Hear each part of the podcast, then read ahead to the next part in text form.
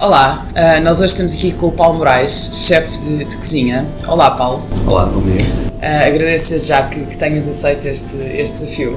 Não, muito bem. E então, vamos começar. De onde é que tu és? De onde é que tu vens? Ui, uh, de onde é que eu sou? Bom, eu sou português, nasci em Angola, mas vim desde muito cedo para Portugal, ou seja, eu vim para Portugal tinha aproximadamente dois anos, portanto não tenho muitas memórias de Angola, infelizmente. Os meus irmãos têm, são um pouco mais velhos do que eu. E depois vivi um pouco por todo Portugal, porque quando eu vim fiquei em casa dos meus avós, Trás-os-Montes, Mursa, excelente terra. Depois estive na casa dos meus tios em Coimbra, também adorei Coimbra. E finalmente Lisboa, várias zonas de Lisboa, nunca foi sempre só uma terra, mas sempre mudei, vivi em várias uh, zonas de Lisboa. Aos meus 18 anos uh, resolvi que tinha que um, viver por mim próprio, portanto, autossustentar-me, ser uh, autossustentável e fui tirar um curso, na altura subsidiado pela Comunidade Europeia, de cozinha. É sim uma coisa que, dentro do, do, leque de cursos que eu tinha, de possibilidades, a cozinha pareceu-me ser o mais, mais interessante porque não que eu tivesse sempre dito quando era pequenino, quando crescer, quero ser cozinheiro ou quero ser chefe de cozinha. Não, nunca foi por causa disso. Mas o que é certo é que eu fui educado durante muito tempo por uma tia que tinha cinco filhos e eu era o sexto filho. Portanto, todas as tarefas de casa eram muito partilhadas, eram todas muito feitas por todos nós em casa. E dentro das tarefas todas, a que eu mais gostava era a cozinha porque de certa maneira eu não gostava de lavar louça, confesso. Não gostava de arrumar o resto da casa e cozinha identificava-me e gostava muito. Além disso, a minha tia tinha uma mão incrível para a cozinha. Tinha outra coisa também muito interessante que agora olhando em retrospectiva, portanto percebendo uh, seis filhos a contar comigo, uh, ela e o meu tio, e a gestão que ela fazia da casa era incrível, porque só o meu tio é que trabalhava, e conseguia, nunca nos faltou nada, portanto sempre tivemos tudo para comer, nunca nos faltou nada. Uh, a maneira como ela cozinhava, uh, a maneira como ela racionava toda a comida e comíamos sempre incrivelmente bem. Portanto, isso se calhar de alguma maneira fez com que eu tivesse o bichinho pela cozinha e me identificasse facilmente na cozinha.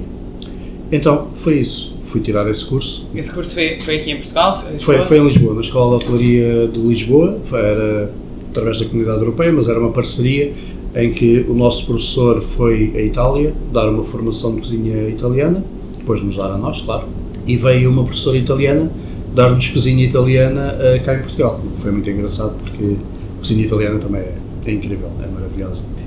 Acabando o curso, que foi de ano e, ano e meio, sensivelmente, tínhamos um estágio de três meses, se não me engano, em que fui fazer o estágio para um restaurante de luxo em Lisboa, muito conceituado, que ainda existe, mas eu detestei. Uh, pensei que hum, se calhar tinha escolhido a profissão errada, se calhar não era propriamente aquilo que eu queria. Uh, fiquei um bocadinho decepcionado mesmo com, com o estágio. Tanto que já tinha tomado uma, uma decisão que eu não iria dar um passo atrás.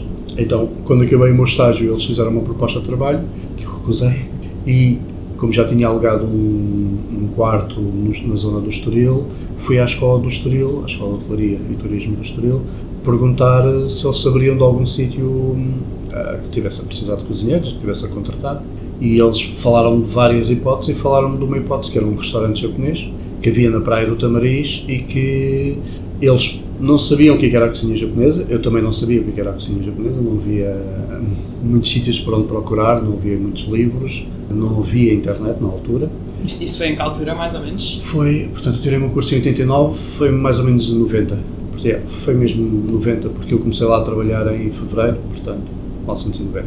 Então uh, resolvi arriscar e pensei, pelo menos está perto da praia, o que é ótimo. Nós na restauração temos sempre os horários repartidos. Ou seja, fazemos almoços, depois temos um intervalo à tarde, depois fazemos os jantares. E eu pensei, ok, pelo menos à tarde estou ali, no verão posso ir para a praia, vê-se pela minha cor, eu, eu, sou um grande frequentador de praia, mas pronto, não foi isso a decisão. Mas foi também a, a, o, o, desconhecido e perceber, ok, o que é que será isto? Então, uh, fui lá à entrevista e digamos que gostei muito, na entrevista e depois o meu primeiro dia de trabalho é que foi o dia mais marcante, porque já sabia mais ou menos aquilo que eu, que eu poderia esperar de, de, após a entrevista. O meu chefe fez questão de me acompanhar em todas as minhas tarefas, em que me explicou como é que queria que eu lavasse o arroz, coisas básicas, preparasse as saladas que nós servíamos, os, os pequenos aperitivos, os picos, uh, o preparar o camarão, como é que se descascava o camarão, como é que se cortava, enfim, fez toda, toda a preparação comigo, teve, fez essa questão de me, de me acompanhar. E no final do serviço fez ainda a questão de agarrar na vassoura uh, e na esfregona e varrer o chão e limpar o chão comigo e dizer-me, ok, hoje fui eu, a partir da manhã és tu, portanto já te expliquei como é que eu quero as coisas, é a partir de, é, a partir de agora eu quero que sejas tu a fazer. E eu achei aquilo tudo muito uma humildade, uma entrega incrível e isso motivou-me bastante. Para além disso, toda a organização, os cheiros de cozinha, a maneira como as coisas eram feitas, a apresentação, tudo isso foi um foi espetacular, foi foi mesmo muito bom.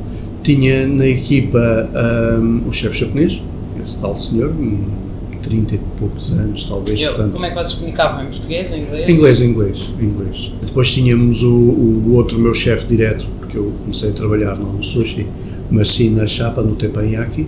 E esse chefe era de, de Hong Kong, exatamente, portanto, chinês de Hong Kong.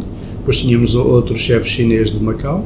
Tínhamos uh, dois cozinheiros filipinos, um timorense e éramos três portugueses. Portanto, uma equipa toda muito jovem, multinacional. Falávamos muito inglês, claro que também falávamos em português entre nós, mas era, um, era uma aventura todos os dias. Todos os dias estava a descobrir coisas novas, estava-me a divertir e estava a aprender coisas completamente diferentes daquelas que eu tinha aprendido na escola, portanto sentia-me mesmo super hum, motivado e super hum, cheio de vontade. Ainda para mais, no final do mês tinha um ordenado, portanto não era mal. Então, quanto tempo é que estiveste neste restaurante? Uh, tive 5 anos e tive aquelas coisas uh, engraçadas de, da cultura japonesa. Portanto, eu, à medida que fui descobrindo, fui querendo aprender sempre mais. Entretanto, esse meu chefe uh, japonês voltou para o Japão e veio um novo, um, um chefe com talvez 50 e poucos anos. Também 5 estrelas, boa onda, também me ensinou bastante, também aprendi imenso. Mas tive o meu primeiro choque cultural, o meu primeiro erro enquanto português, de na altura que abriu a Panha Longa, eu tinha, tinha a minha ambição de querer ir ao Japão, então estava-lhes sempre a perguntar no, no Furusato, que era o nome desse restaurante, uh, se eu podia ir ao Japão, se eu podia ir para os outros, porque eles eram uma multinacional e eu sabia que eles tinham mais restaurantes, Macau, Hong Kong, Filipinas, Japão, claro, e eu queria ir aprender um pouco mais noutros países, então estava-lhes sempre a perguntar isso e eles diziam-me sempre que não fazia sentido, visto que nesses países eles tinham muitos cozinheiros, tinham muita mão de obra e não tinham necessidade de ir buscar alguém a outro país, tal como tiveram que ir buscar para trazer para Portugal. Claro que isso deixava-me um pouco frustrado e eu queria, tinha essa minha ambição de, de, ir ao Japão e de aprender um pouco mais sobre a cultura japonesa. Então, quando abriu a Panha Longa, eu soube que ia abrir, falei com o meu chefe, uh, inocentemente, e disse-lhe que gostaria de ir para a Panha Longa para aprender um pouco mais também. E no Japão, quando se começa numa empresa, fica-se nessa empresa a vida toda, e eu não sabia disso. Então, criei ali um, um pequeno atrito com o meu chefe, que ele disse-me que não, que eu não podia ir, e eu fiquei chocado, mas aceitei o, o, pedido dele e fiquei, e não, não fui embora. Mas aquilo, de certa maneira, dificultou a nossa interação, a nossa relação. E eu senti que ele, de certa maneira, ficou magoado comigo. Uh, eu próprio também fiquei a pensar porquê, mas porquê que eu não posso, porquê que eu não posso ir evoluir, aprender mais, aprender coisas diferentes. Ficamos ali num certo impasse. Isso fez com que Passado um ano, um ano e pouco, eu tenho decidido mesmo sair do Forzato e pensei, olha, vou, vou, experimentar outra vez a cozinha internacional, possa ser que desta vez eu goste e, e o meu percurso consiga ter outra evolução. E então meti-me, fui trabalhar para um restaurante de cozinha internacional. Passado que género de cozinha internacional? Uh, cozinha que era praticada em Portugal, uh, por acaso até era uma casa de fados. Portanto, muito diferente. Muito, muito, muito diferente. Ah, mas que permitia hum, ter um horário mais noturno e poder estudar. Porque eu resolvi que tinha que acabar o 12 ano, então permitia-me fazer isso. Então fui e voltei a não gostar. Voltei a achar que não era bem aquilo que eu queria, não era bem aquilo que eu gostava. Passado, acho que não chegou a um mês, fui à Penha Longa como quem não quer a coisa, deixar lá o meu currículo e descobri que eles estavam a contratar. Então comecei no dia a seguir. Portanto, saí da cozinha japonesa, voltei para a cozinha japonesa. E na Penha Longa tive sete anos, no Midori, onde consegui ir ao Japão duas vezes, portanto fazer um dos meus objetivos, fazer dois, dois estágios. Ah, foi mesmo estágios, trabalhasse mesmo Sim. lá. Sim, exatamente. Foram estágios não profissionais, não se pode considerar profissionais, se bem que estive em dois hotéis. Foram dois estágios, primeiro do mês e meio e o segundo do mês. Portanto, foi muito bom, tendo em conta que estaria a trabalhar na Penha Longa e ao mesmo tempo estava lá no, no Japão. Portanto, foi, foi espetacular nesse sentido. Aprendi aquilo que eu queria, um pouco mais sobre a cultura japonesa, tive a oportunidade de visitar eh, sítios incríveis, perceber um pouco como é que os japoneses são no Japão, que eu acho que não é só os japoneses, mas qualquer eh, eh, imigrante fora do seu país é um pouco diferente daquilo que ele é no seu país original, é lógico. Sim. Um português que vai para fora é a mesma coisa.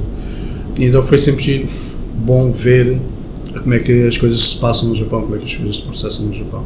Tive sete anos na Penha Longa, portanto no Midori. Entrei como terceiro cozinheiro na hierarquia e saí de lá como chefe. Foi ótimo para mim, portanto foi uma evolução em termos de carreira, mas acima de tudo foi porque aprendi imenso.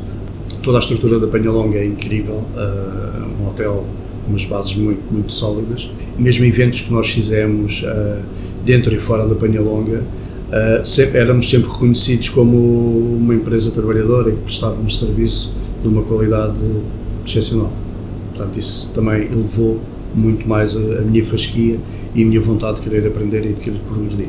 E, e chegaste a acabar o décimo segundo depois de, de teres Não, porque depois já não, já não tive horário, depois já não deu. Depois comecei na Penha Longa, lá está, os horários já não me permitiam e então não acabou por ficar ali um bocadinho em stand-by.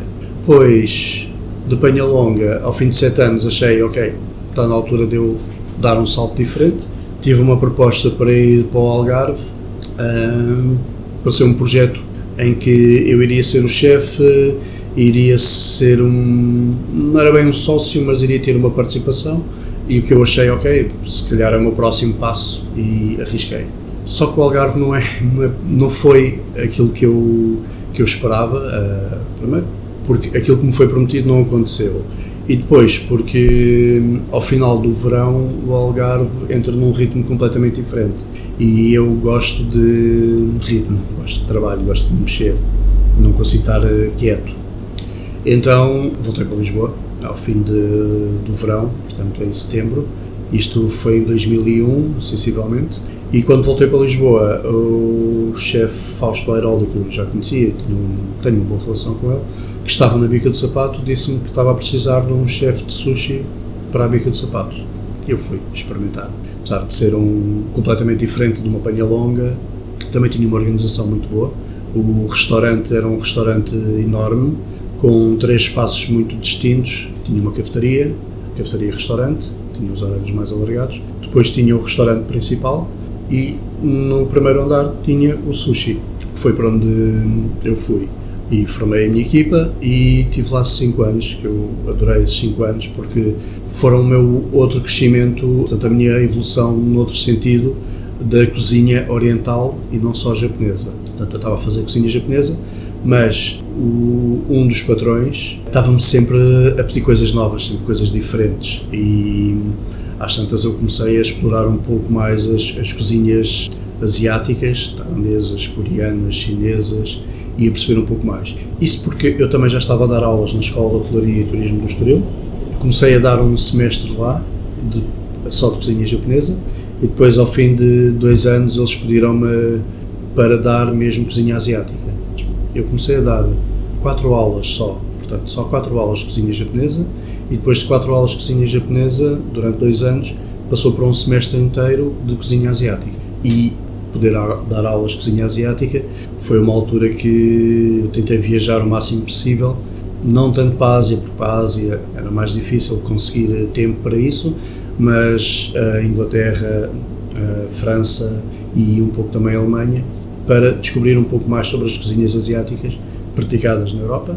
mas que fossem o máximo autêntico possível e também, de certa maneira, adquiri imensos livros, fartei-me pesquisar para fazer um programa para poder dar aulas lá na Escola do Estoril.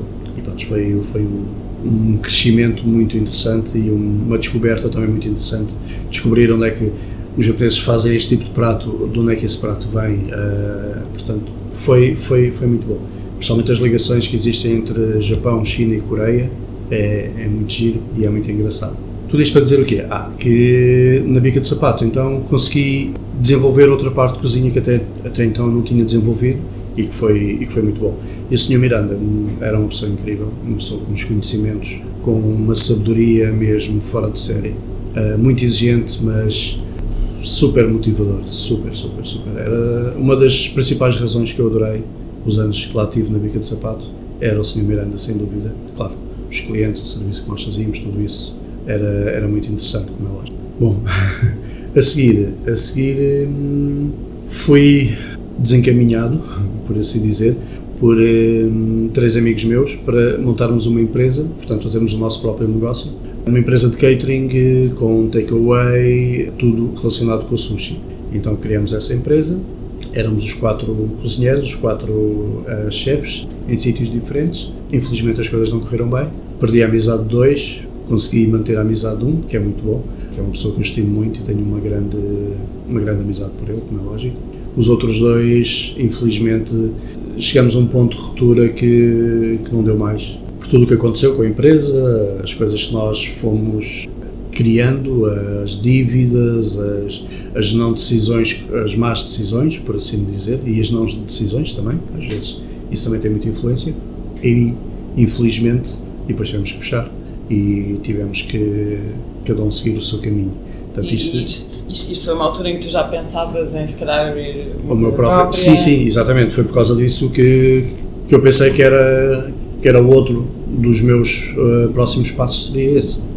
Quando fechamos e quando tivemos que acabar, entretanto, eu sempre tive muito ligado a dar, a dar aulas, sempre achei muita piada a, essa vertente. Eu já estava a dar aulas num projeto novo que tinha aberto em Oeiras, que era o QB, QB Aulas de Cozinha, e na altura, de vez em quando, portanto, a dona da QB pedia para eu fazer uma semana aos almoços, com um tema, cozinha japonesa. Então, essa semana eu estava a servir almoço só com cozinha japonesa. Depois, noutra semana, noutro mês, fazia um tailandês e por aí adiante. Então, ela uh, desafiou-me para eu. E ela só fazia isso e dava aulas. Portanto, com os chefes que iam lá dar aulas, ela pedia esses chefes para fazerem os almoços, depois à noite estava fechado. Então, ela lançou-me o desafio de se eu queria desenvolver os jantares lá, fazer o que eu quisesse, servir, utilizar o espaço para servir jantares. Então, altura com, com a minha mulher, resolvemos o, uh, criamos o projeto QB Essence, em que fazíamos uma cozinha asiática, pouco Japão, China, Tailândia, Coreia, Índia, e que fazíamos tudo pequenas doses, para a pessoa experimentar o máximo de pratos possíveis, e servíamos os jantares. E assim ela continuava a manter os almoços, a fazer aquilo que ela estava a fazer desde sempre, as aulas aconteciam na mesma e depois à noite nós fazíamos isso. Claro que eu continuei a dar aulas, continuei a fazer de vez em quando os almoços e depois fazia os jantares. Portanto, foi de certa maneira aí a minha saída do, do meu negócio que não tinha corrido bem com, com os meus amigos para uma coisa completamente diferente. E então foi mais uma vez, na minha ótica, um crescimento muito grande, porque deu para explorar coisas que eu nunca tinha explorado até então. Portanto, eu sempre fui muito autodidata, sempre tentei aprender o máximo de coisas indo comer a restaurantes, e provando, portanto, ir desenvolvendo essa parte da cozinha. A QB para mim foi, foi ótima, porque era, era o juntar as duas coisas, o poder dar a, as aulas e estar a fazer o serviço de, de, jantares e estar a fazer o serviço, às vezes, aos almoços. Foi, foi, foi um percurso muito, muito giro. Depois, mais uma vez, desavenças, desta vez não foi comigo, tivemos que sair de, da QB, eh, portanto, tanto eu como a minha mulher, e resolvemos então abrir o nosso próprio negócio, o nosso restaurante, uh, que se chamava O Mai. Encontramos um espaço pequenino, em São Bento, ao pé de, Assembleia da República, mas era um espaço mesmo muito pequenino, tínhamos 30 lugares, e fizemos o Mai que foi espetacular também. Foi mais ou menos dar a continuidade àquilo que estávamos a fazer na QB, mas mais japonês, porque também percebemos que as pessoas me identificavam muito como a cozinha japonesa e achei que, achamos que era bom ter aí a vertente mais japonesa e continuarmos mais no japonês. Claro, tinha na mesma coreano, as outras comidas que eu também gosto imenso. Ah, a QB foram 5 anos também, o MAI durou aproximadamente 4 anos. Entretanto, apareceu aquela crise que deu cabo de todos nós. Portanto, nós abrimos em 2010, em 2014 fechamos. Foi uma gestão difícil também porque eu meti-me noutro negócio. Como o MAI era tão pequenininho, eu achei, ok, se calhar nós precisávamos de um espaço maior. Na altura surgiu uma possibilidade de irmos para o Chiado e no Chiado desenvolvermos o MAI maior, portanto, com mais um volume maior de, de pessoas, de clientes, mas as rendas no Chiado não são baratas, não são nada baratas. E ao fim de dois anos, portanto, nós abrimos o MAI em 2010, o primeiro MAI, depois o segundo MAI abrimos em 2012, depois em 2014 fechamos os dois. Temos que fechar os dois. Aliás, primeiro fechamos o pequenino e depois fechamos o, o maior. E pronto, foi ali uma fase em que também não foi, não foi nada fácil, o que é que sentiste nessa altura? Porque acabou por Muito, ser o teu primeiro... Sim, sim foi, foi bastante frustrante. Quando tive que fechar o primeiro maio, senti-me ali muito, muito frustrado. Andei muito tempo a bater com a cabeça nas paredes, como se costuma dizer. Acumulei uma série de dívidas, que ainda hoje estou a pagá-las. Aí não foi, não foi nada fácil, portanto foi ali um, um período muito complicado que eu tive, tive dois anos, talvez, sim, dois anos, em que só tive a dar formação, portanto aulas no Estoril, formação de outro projeto que, entretanto, eu meto-me em muitos projetos e, e depois as coisas nem sempre correm como nós queremos ou como nós pensamos que vão correr. E o outro projeto era um restaurante-escola, que uh, eu era o principal formador, uh, portanto, chama-se, ou chamava-se Everything About Sushi, e era mesmo vocacionado para a formação de sushi. Toda a parte de gestão nunca teve nada a ver comigo, uh, eu só dava a formação e desenvolvia os conteúdos e formava as pessoas e depois mais tarde, porque eles, a sede é em Aveiro, então das pessoas que eu formei, umas ficaram em Aveiro e outras no Porto para dar a continuidade e dar a formação. Foi um projeto bastante também aliciante, no sentido que nós uh, tínhamos o tal restaurante-escola nas Amoreiras, não no centro comercial das Amoreiras, mas no outro lado. Todos os, todo, os nossos uh, funcionários, entre aspas, não todos, mas a grande maioria, eram os alunos. Portanto, eles estavam numa situação real em que tinham umas semanas primeiro de formação e depois já começavam a fazer o sushi diretamente para o, para o cliente. Claro que vendíamos o sushi para a nossa qualidade, vendíamos super barato, para tendo em conta que eram alunos estavam em formação. E era um projeto bastante ambicioso, bastante interessante. Ainda hoje em dia tenho alguns clientes que vêm aqui que me dizem que que iam lá muitas vezes e gostavam imenso daquilo, por causa disso mesmo, porque permitia realmente os alunos ficarem logo uh, com a noção do que é que lhes esperava. Portanto, pessoas que vinham de áreas completamente distintas, sei lá, arquitetura, design, vendedores, achavam que queriam mudar de, de profissão e tinham lá o choque, entre aspas, do que é, que é a vida na, na restauração e o que é, que é estar uh, a trabalhar. Não é que as outras profissões não sejam difíceis, como é lógico, todas as profissões têm as suas dificuldades, mas pelo menos aqueles que tinham o bichinho e que achavam que podiam mudar ficavam ali com uma noção do que é que iria, iria ser. E temos muitas pessoas que seguiram esse, esse caminho e hoje em dia têm os seus próprios negócios, estão a trabalhar noutros restaurantes e as coisas correram bem, portanto acho que foi, foi bastante positivo. Mas pronto, estive aí dois anos só a dar formação, até que um ex-aluno meu lá dessa, desse restaurante escola falou-me de um restaurante que estavam a precisar de um chefe e isso eu não estaria interessado, que era o Rabo Peixe, em Lisboa, no Saldanha.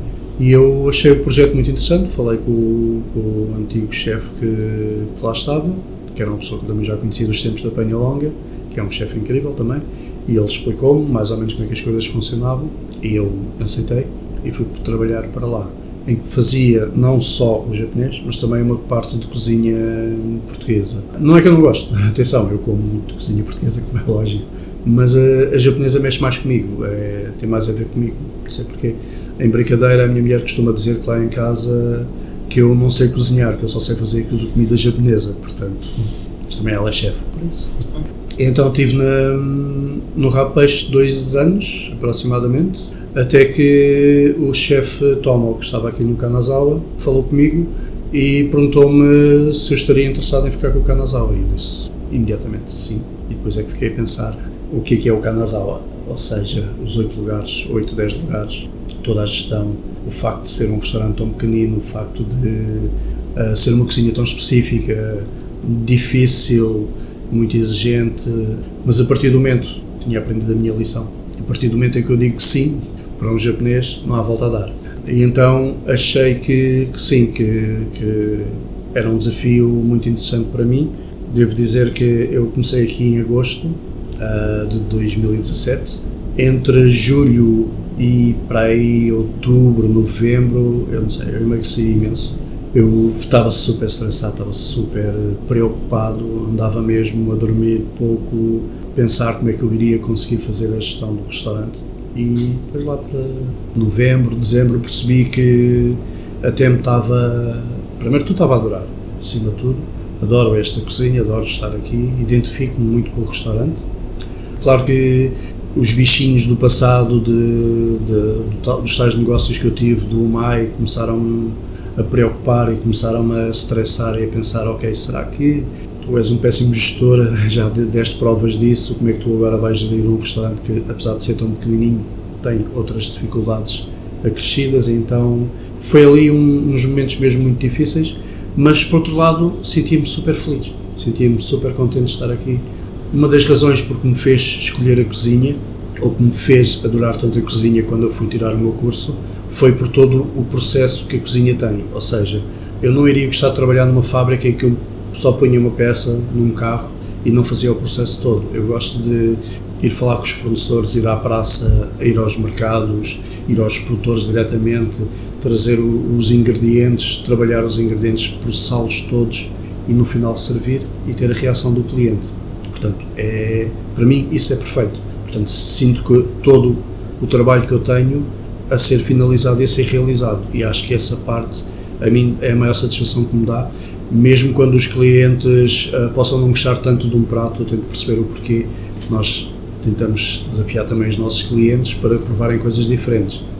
De certa maneira, aqui estamos, tentamos fazer isso também um pouco, dar a conhecer coisas diferentes que as pessoas não estejam habituadas no dia a dia e é um gozo incrível, sem dúvida. Para aqui a falar, a falar. Não, a falar, não, sem problema. Então, uh, assim, tu, tu, acabaste por desbravar um bocadinho esta, esta coisa do mundo da comida asiática, especialmente o sushi em Portugal. Sentiste, sentiste muitas dificuldades também nesse processo de. Sim, uh, das pessoas não gostarem mesmo de, de, comer o peixe cru, consegui converter algumas pessoas, entre aspas.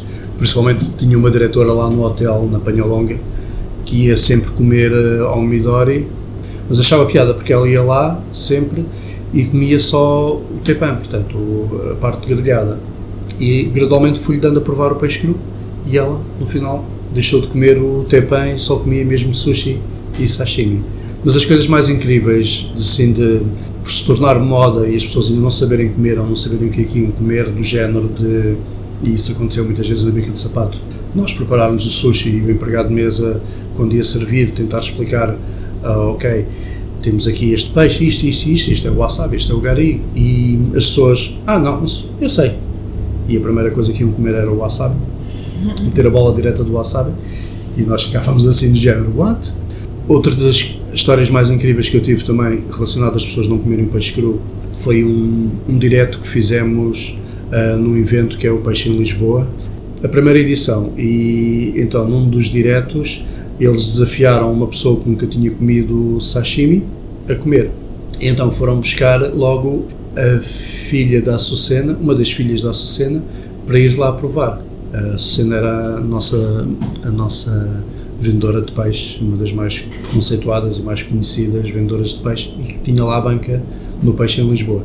Então ela estava com muito medo e eu preparei-lhe um sashimi diferente, portanto fiz, cortei o peixe muito fininho, pus uma raspa de limão por cima, pus um molho especial também por cima e preparei aquilo para ela também não aquilo não correr mal num direto, não é? Então ela com muito medo provou, começou assim a mastigar com muito medo e depois disse, ah, isto é bom, sabe bolinhos? E aquilo ficou mesmo na cabeça e fiquei assim a pensar, uau, como é que é possível saber a bolinhos, depois associei, ok, o molho tem um toque ligeiramente ácido e adocicado, e depois a raspa, de certa maneira, puxou-lhe ali o sabe a bolinhos. Foi, foi, foi mesmo muito giro. Via-se alguma resistência e depois as pessoas foram percebendo o que é que era até descobrirem que realmente o sushi é bom. Sim, sim. Eu, eu também vi isso com os meus pais. Eu, eu demorei muitos anos a convencer os meus pais a comer sushi. Eu acho que é, é parte psicológica. Estou a comer uma coisa crua, acho que é por aí. Então, se calhar agora aqui para fechar, pedia-te um conselho para. Porque tu seguiste um caminho sempre muito próprio, não é? Uhum. E depois sim. acabaste por te manter muito fiel àquilo que tentaste sim, outras cozinhas, sim. mesmo dentro da cozinha, não é? Voltaste àquilo que, que efetivamente gostavas mesmo. Que conselho é que tu dás àquelas pessoas que estão naquele caminho mais tradicional, mais seguro, uhum. um, ah, especialmente para as pessoas que têm um bichinho de experimentar outra coisa, não é? Só que o seguro acaba por, por falar mais alto. É, é, sem dúvida. Eu acho que aqueles ditados uh, orientais realmente são fazem sentido. Na altura, quando nós os lemos ou ouvimos alguém dizer, pensamos que aquilo é muito giro, mas não é bem assim. Como, por exemplo, aquele que diz que se nós fizermos algo, se aprendermos a fazer algo que nós gostamos, nunca mais iremos trabalhar para o resto da vida. Eu, de certa maneira, eu, eu sinto isso, porque eu acho que eu estou a fazer uma coisa que eu gosto, eu não encaro isto como um emprego. Eu não acordo de manhã a pensar, ei, vou ter que ir para ali. Não, eu acordo de manhã já a pensar, ei, hoje eu tenho que fazer aquilo, aquilo, aquilo, aquilo. E isso é super motivador, isso, isso dá-me uma energia incrível. Ao longo da minha vida eu já fui operado por três vezes. Já tive, fui submetido a três operações. Uh, uma delas, por exemplo, foi apendicite. E por causa de eu querer ter ganas de ir trabalhar, de eu querer ir trabalhar, eu arrastei aquilo, já estava a sentir dores, mas continuei a ir, continuei a fazer as coisas. Até que houve um dia que já não consegui levantar e tive que ir mesmo para o hospital e já não deu mesmo.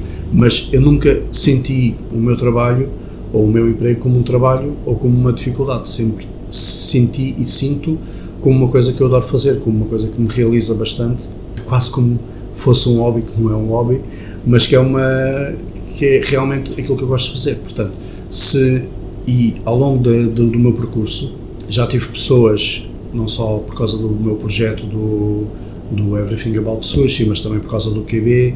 Tive pessoas que vinham de áreas completamente distintas e falaram comigo e disseram: Olha, Paulo, tive um caso também incrível de um, de um rapaz que trabalhava em farmácia, farmacêutico, que pediu: Eu saio às 7, posso vir aqui, eu chego aqui por volta das 7 e meia, faço aqui os jantares convosco, ainda estava na QB, faço aqui os jantares convosco e pelo menos tento perceber se é isto que eu quero, se é isto que eu gosto e ao fim de semana posso-vos ajudar um pouco mais, porque tenho mais tempo e fez isso. Passado seis meses uh, de ele estar a fazer isso, decidiu que era realmente cozinha que ele queria e deixou a farmácia e começou a trabalhar em restauração.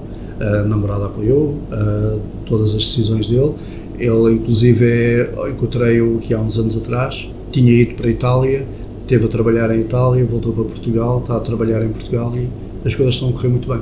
Portanto, às vezes é, é, é só um bocadinho de, dessa abertura de querermos, de fazermos a, a, o quilómetro extra para conseguirmos e descobrirmos que realmente é aquilo que nós gostamos, é aquilo que nós queremos fazer.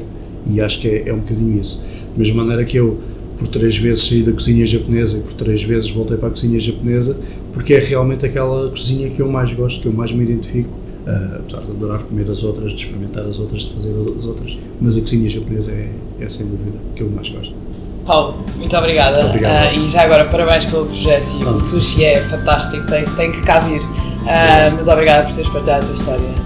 Eu falei, falei, falei, falei. Não, mas acho, acho, acho que passaste aqui, contaste-nos aqui histórias muito interessantes e passaste-nos aqui uma mensagem, uma mensagem que é, que é exatamente a mensagem que pretendemos com, com este podcast, não é? Uma coisa diferente, uma perspectiva diferente. Portanto, muito obrigada. Obrigado pela oportunidade também. E vocês em casa, fiquem para o próximo episódio.